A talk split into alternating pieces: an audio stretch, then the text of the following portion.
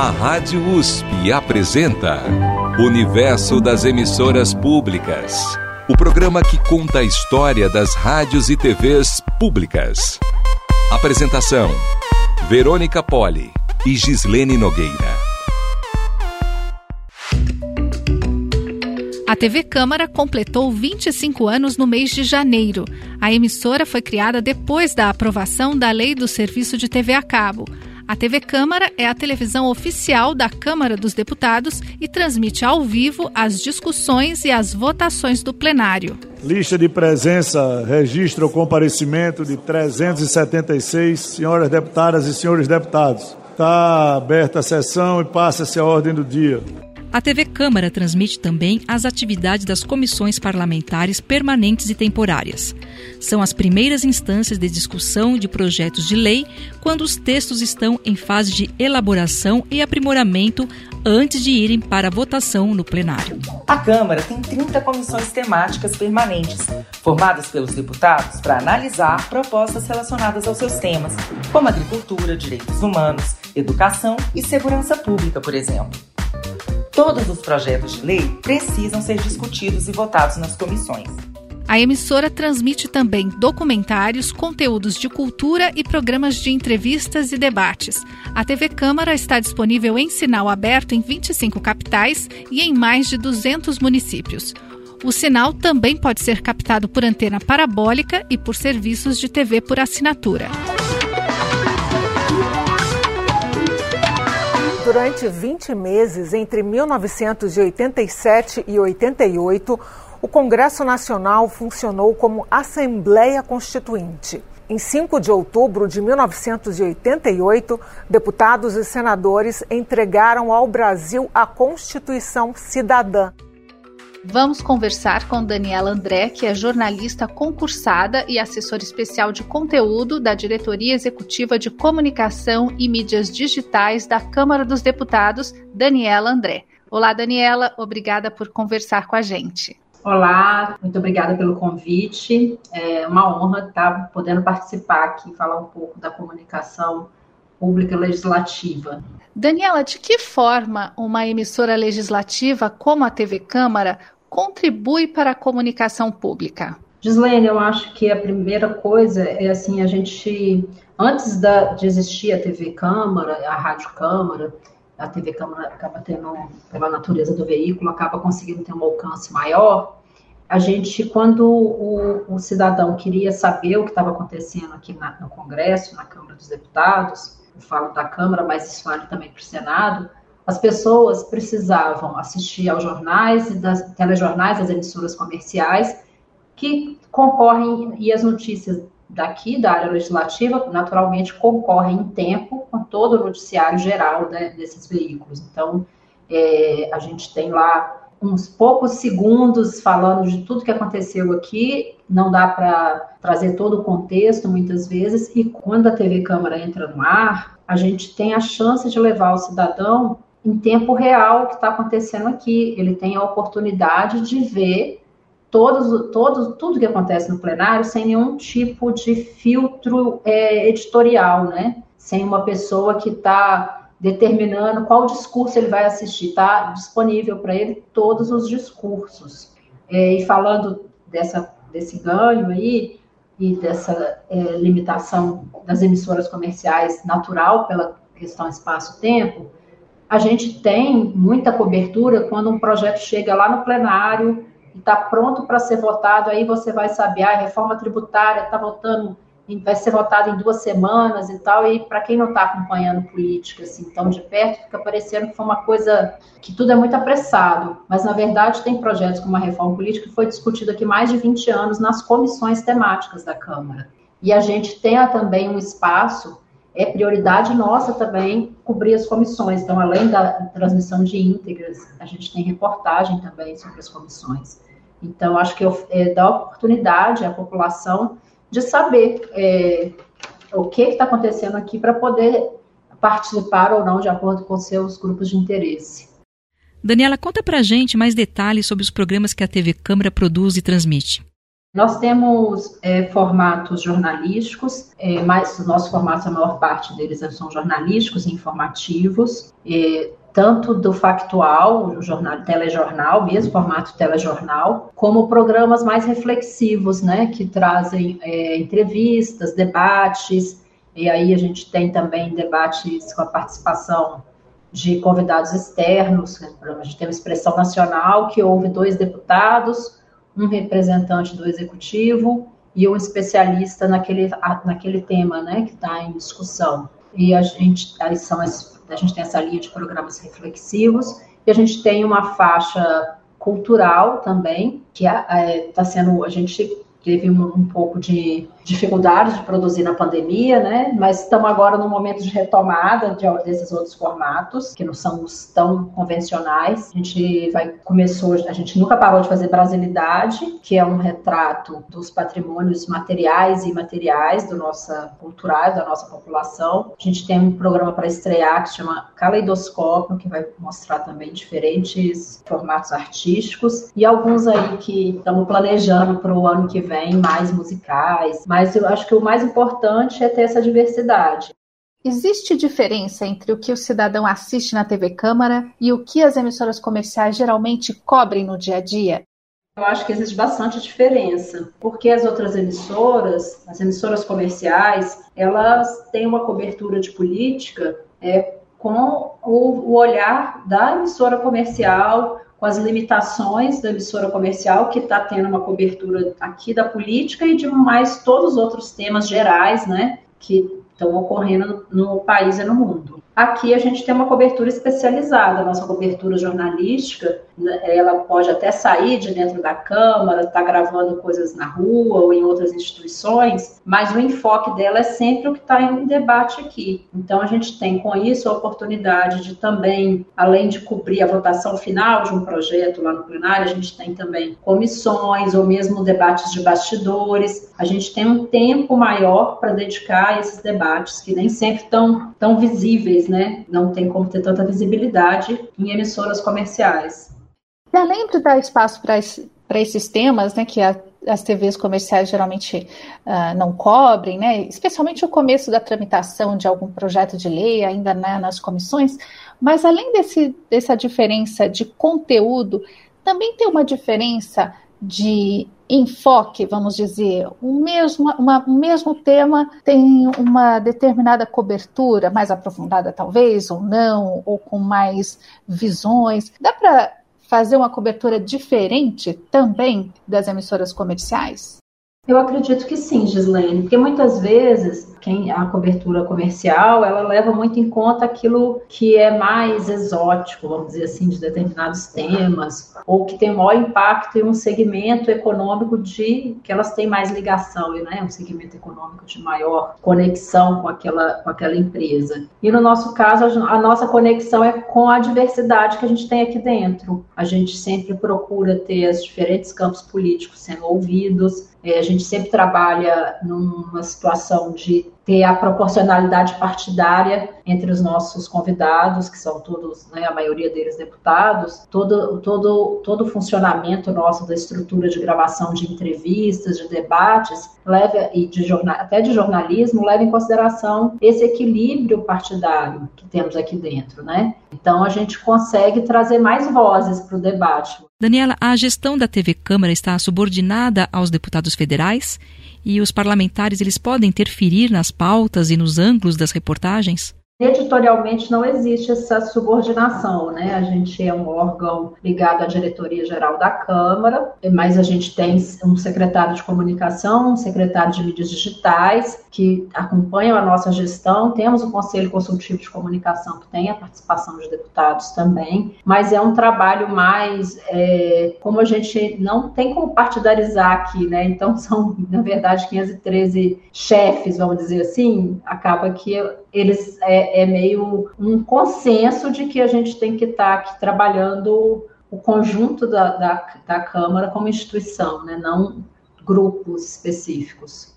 Você mencionou o Conselho de Comunicação, né, que foi criado na Câmara em 2019. Qual o trabalho deste conselho? O papel do conselho é monitorar o nosso trabalho em relação à diversidade é, de opiniões, a participação partidária proporcional à participação que a gente tem na casa e também receber, inclusive, demandas que eventualmente cheguem para casa e, e, trazerem, iniciar debates aqui sobre possibilidades de mudanças. Mas o Conselho atua como um conselho curador, acompanhando a, a programação da TV Câmara ou a cobertura nas redes sociais? Ele faz esse acompanhamento, vamos dizer, de conteúdo? O nosso conselho consultivo, ele faz um trabalho mais conceitual, né?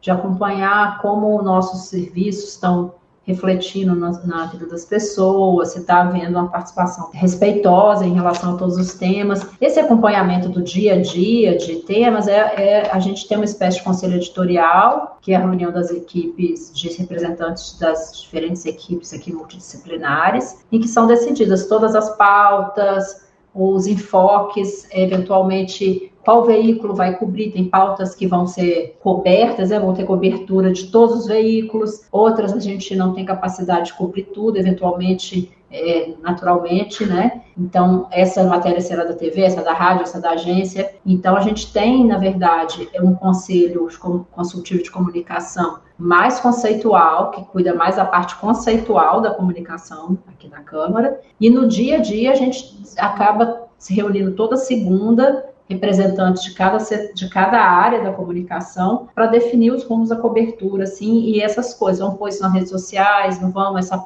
esse acompanhamento bem minucioso é feito por um conselho editorial aqui dos servidores. Interessante, o conselho editorial só tem concursados, enquanto o conselho consultivo tem os parlamentares, é isso mesmo? Isso.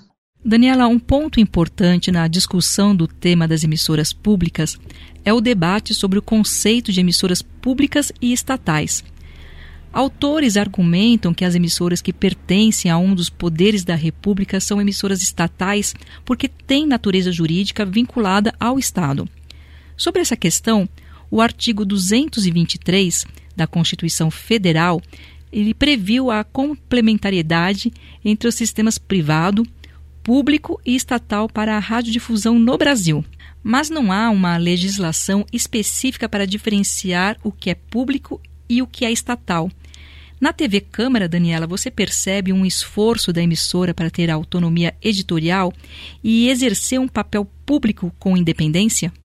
É uma natu da natureza do jornalismo, né, da natureza da nossa profissão, buscar independência. Eu acho que até quem está na comercial busca independência, mas é claro, sempre tudo, tudo tem seus limites, né? E no caso do campo público, esse debate, ele realmente está aí desde a Constituição, e eu acho que ele talvez não tenha muita resposta aqui no Brasil, porque a, a gente não tem um formato de TV como no exterior, que de alguma forma tem outro, algum outro tipo de patrocínio assim mais direto, eu acho que o melhor exemplo acaba sendo a BBC de, de Londres. É, o cidadão paga diretamente, especificamente para a emissora, na verdade, para ter televisão você tem que pagar a taxa, e você paga para o canal público te prestar uma informação. Então, ele tem uma arrecadação específica para isso. E a gente, na, nos nossos canais em geral, né, do campo público, a gente não tem esse modelo arrecadatório que, que permita essa tão essa total independência de nenhuma de nenhum poder, né? A gente tem experiências de fundações em algumas emissoras,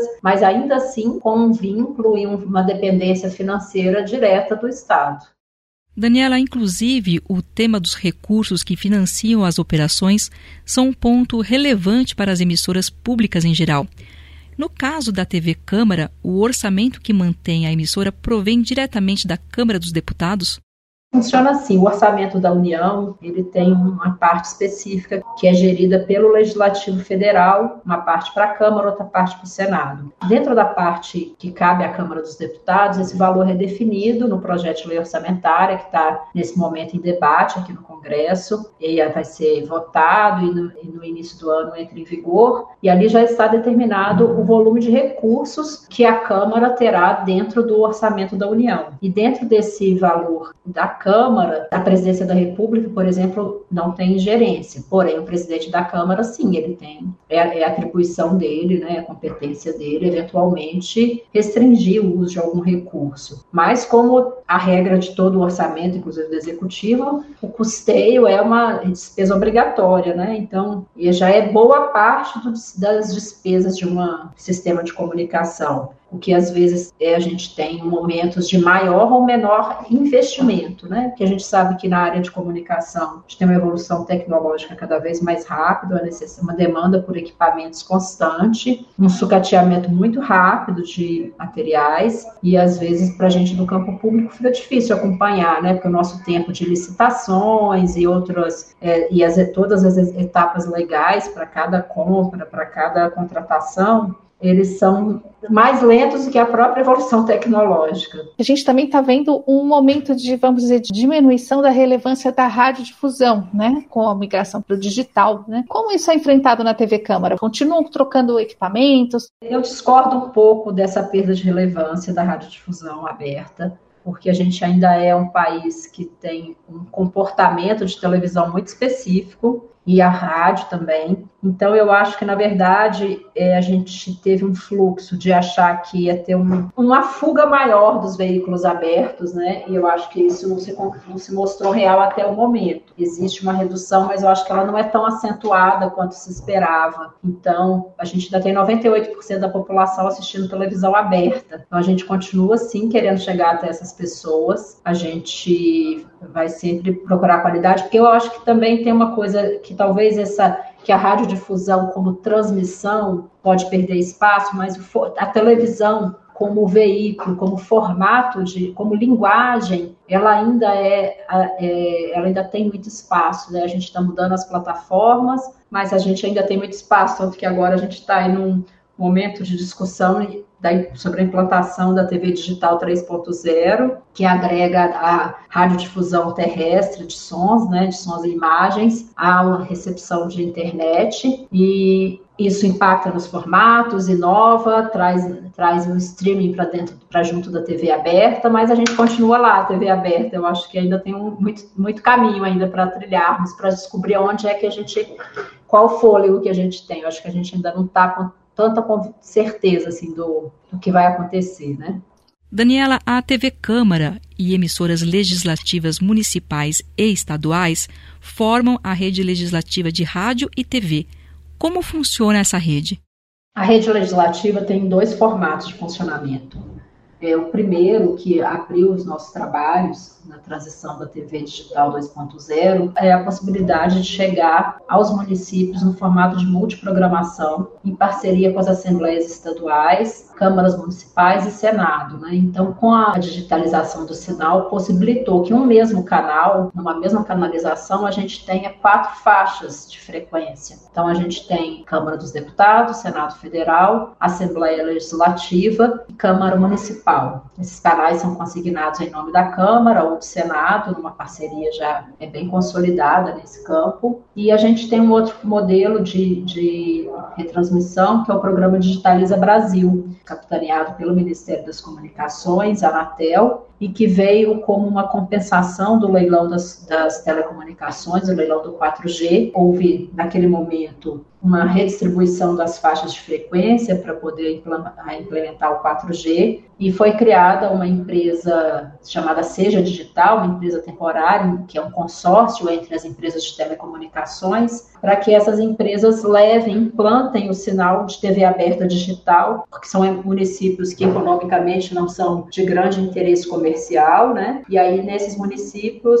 esse programa é, instala torres e transmissores das emissoras abertas, das emissoras públicas e comerciais, retransmissoras, para poder a gente chegar aos tem municípios que não tinham televisão, né? Com a saída do analógico. E aí com esse programa Digitaliza Brasil possibilita que muitos municípios pequenos, de 10 mil habitantes, 20 mil habitantes, passem a receber sinal aberto de TV, tanto do campo público como do privado. E a rede, Daniela, funciona de forma diferente da rede que a gente tem o modelo das emissoras comerciais, que tem uma programação fixa e daí a emissora local pode ocupar ali alguns espaços? No caso da televisão, é um formato totalmente diferente, porque a rede comercial, ela funciona numa lógica de cabeça de rede nacional, né, que tem uma emissão nacional, com horários reservados para a programação local de cada município ou estado. No caso da nossa, da nossa rede legislativa, os canais, eles são transmitidos em paralelo, né, pela multiplexação. Um só canal pode carregar quatro frequências, então, vou falar um número que não sei de qual seria o município exatamente. O canal da Câmara está no 60.1 e o canal do Senado vai ser 60.2, Assembleia Legislativa 60.3 e Câmara de Vereadores 60.4. Então, o tempo todo vão estar transmitindo os quatro canais, não vai ser uma, um revezamento, vamos dizer assim, ou um compartilhamento de grade de programação. Todos os canais estão disponíveis 24 horas. A TV Câmara está presente também no YouTube e nas redes sociais. São produzidos conteúdos para essas plataformas e para tentar enfrentar de alguma forma o contexto de desinformação? A gente tem uma produção já bem bacana no YouTube, que difere da, da televisão e às vezes, muitas vezes acaba indo ao ar na televisão, um espaço muito bom de experimentação o YouTube. A gente, como eu comentei das comissões, né, é, a gente tem aqui na Câmara um funcionamento de 30 comissões é, permanentes. Além disso, tem comissões temporárias temáticas também. Em espaço físico, a gente tem às vezes 20 gravações de reuniões simultâneas aqui. E é evidente que não tem como pôr 20 no ar, né? Só uma vai. Prioridade é sempre do plenário principal. E aí, todas essas outras estão no nosso YouTube. Então, a gente tem esse conteúdo que já é gerado pela, pela demanda legislativa, que está todo lá no YouTube, e a gente também tem uma produção de conteúdo, a gente tem lives para explicar, a gente tem agora um formato ao vivo que tem tido uma repercussão excelente, as pessoas estão curtindo muito, que é o ao vivo da Câmara, que a gente tem assim, a transmissão de tudo, né? Então a gente tem a CPI do 8 de janeiro, vamos dizer, CPI missa do 8 de janeiro, por exemplo. A gente vê a reunião inteira, desde a hora que dá o bom dia até a hora que termina com boa noite, pelo YouTube da Câmara Câmara também do Senado, nesse caso. Agora a gente traz no YouTube é, um formato que é, o repórter ele vai antes e ele fica ao vivo mais de meia hora, às vezes antes, mostrando o que está acontecendo ali antes da reunião começar. Então mostra quem está no corredor, como é que está a expectativa, se está cheio de repórter, se não está, que está atrás da câmera, quem são os parlamentares que já chegaram, o que, que eles estão propondo. Então é um bastidor assim que muitas vezes fica fora da, da televisão, né? E a gente tem a chance com o YouTube a gente experimenta outras, outros tipos de solenidades também que ocorrem aqui na Câmara, que não são exatamente uma votação ou um debate sobre um projeto de lei, mas que são de interesse público. O Ao Vivo na Câmara está lá também, mostrando os detalhes, você tem acesso a áreas que você não teria. E falando de sociais como um todo, a gente tem uma, uma área de comunicação organizacional que cuida da parte institucional das redes sociais, Instagram, Facebook, TikTok, e a gente está agora é, mudando um pouco a nossa atuação nas redes dos veículos, né? A gente antes estava concentrando mais, né, juntando com o institucional, e agora a gente está evoluindo para um formato em que a gente vai manter a comunicação institucional nos arroba Câmara dos Deputados, né, na política de comunicação institucional, mas a gente vai começar a investir um pouco mais nas páginas específicas de rádio e TV Câmara, trazendo mais as, a, essa parte da notícia, né, do jornalismo rápido, da cobertura factual, que às vezes não é, não, às vezes juntar esses dois espaços não funciona também, porque às vezes as pessoas realmente querem tipos de informações diferentes, né, e vão ter páginas com, com as informações específicas, agrupadas de acordo com, a, com o formato que, que o cidadão quer.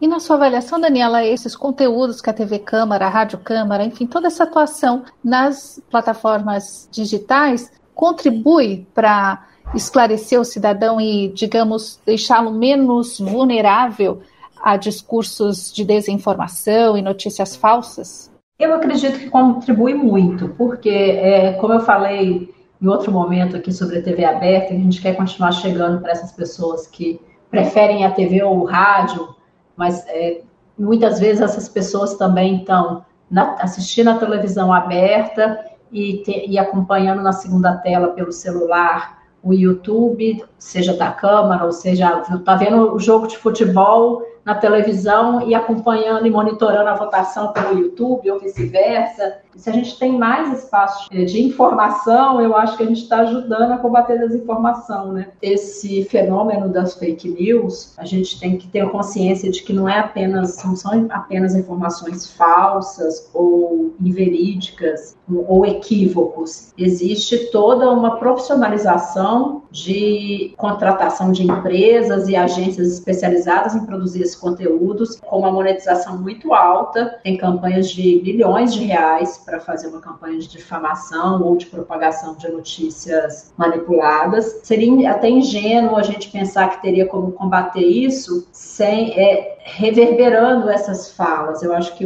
a maneira que a gente tem de combater isso é trazendo as informações, né? Estando presente em todas essas, essas linguagens, em todos esses canais, para dar chance das pessoas chegarem à informação real.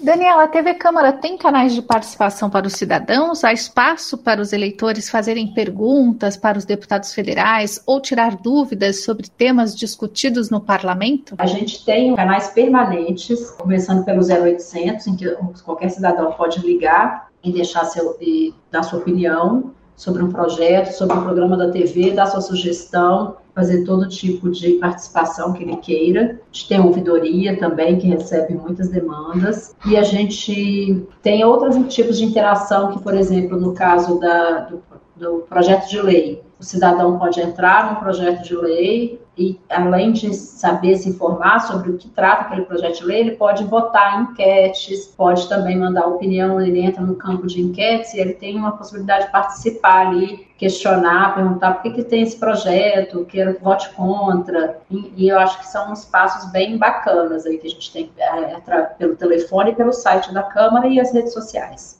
Para a Unesco, Daniela, os prêmios são indicadores de qualidade e de reconhecimento das emissoras públicas. A TV Câmara recebe premiações com frequência? A gente teve a oportunidade de ganhar prêmios que a gente valoriza muito e que foram muito importantes aqui para nosso crescimento. É, a gente já teve premiação do Vladimir Herzog, prêmio de Anistia e Direitos Humanos. A gente já teve premiação em, outros, em outras esferas também. Eu concordo que é um, um ponto, uma, uma boa referência, né, para você saber que é um espaço realmente de comunicação com qualidade. Nós conversamos com a jornalista e assessora especial de conteúdo da Diretoria Executiva de Comunicação e Mídias Digitais da Câmara dos Deputados, Daniela André. Daniela, muito obrigada por conversar com a gente na Rádio USP. Eu que agradeço e espero que a Rádio USP tenha muito sucesso com a sua série sobre as emissoras públicas, que a gente é, curte muito saber mais sobre o nosso campo público, né, e ele ser valorizado, assim como a rádio universitária, né, e as TVs universitárias, muito sucesso. As emissoras estatais também foram tema do programa que entrevistamos a professora da Escola de Comunicações e Artes, Mariângela Furlan Rasvani. A edição está disponível em formato de podcast no site radio.usp.br. Lá você encontra também indicações de leitura sobre o tema. Se quiser falar com a gente, envie um e-mail para ouvinte.usp.br. Produção, apresentação e roteiro Gislene Nogueira. Apresentação: Verônica Poli. Produção: Cristiane Pradella. Sonorização e edição de áudio: Bruno Torres Nogueira e Cid Araújo.